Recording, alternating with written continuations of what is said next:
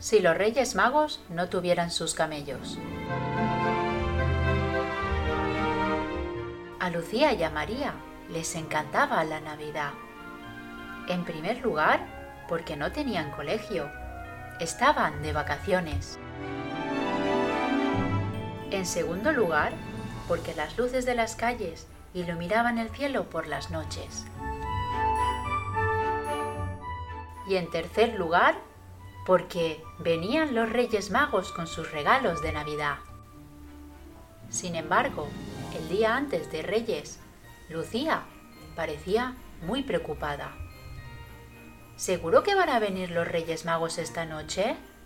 le preguntó a su madre. Claro que sí, Lucía. Vendrán en sus camellos desde Oriente y traerán muchos regalos a todos los niños y niñas del mundo y a vosotras también. Pero, ¿y si los Reyes Magos no tuvieran sus camellos?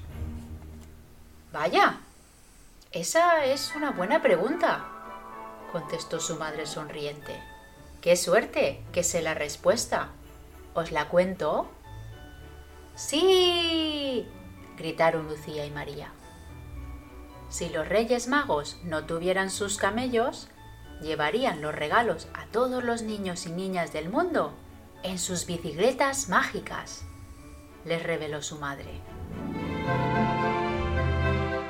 Pero, ¿y si se les pinchan las ruedas a las bicicletas mágicas? preguntó Lucía. No te preocupes, contestó su madre. Si los Reyes Magos no tuvieran sus camellos ni sus bicicletas mágicas, llevarían los regalos a todos los niños y niñas del mundo en su coche ruidoso. ¡Brum! rugió María.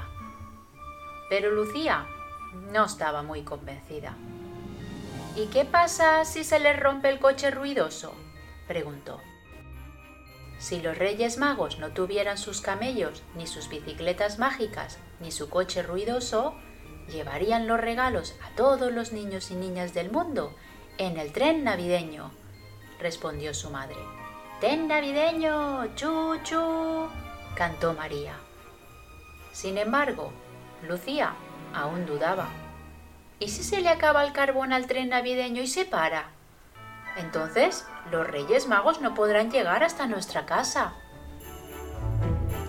Sí que llegarán, Lucía, dijo su madre tranquilizándola porque si los Reyes Magos no tuvieran sus camellos, ni sus bicicletas mágicas, ni su coche ruidoso, ni su tren navideño, llevarían los regalos a todos los niños y niñas del mundo en su globo multicolor. ¿Multicolor? ¡Wow! exclamó María feliz. A Lucía, por el contrario, la historia le iba pareciendo cada vez más extraña ¿Y si a los Reyes Magos se les desinfla el globo multicolor? preguntó un poco seria. Si los Reyes Magos no tuvieran sus camellos, ni sus bicicletas mágicas, ni su coche ruidoso, ni su tren navideño, ni su globo multicolor, llevarían los regalos a todos los niños y niñas del mundo en su avión superveloz. Lucía dudó desconfiada. ¿Y si el avión se estropea?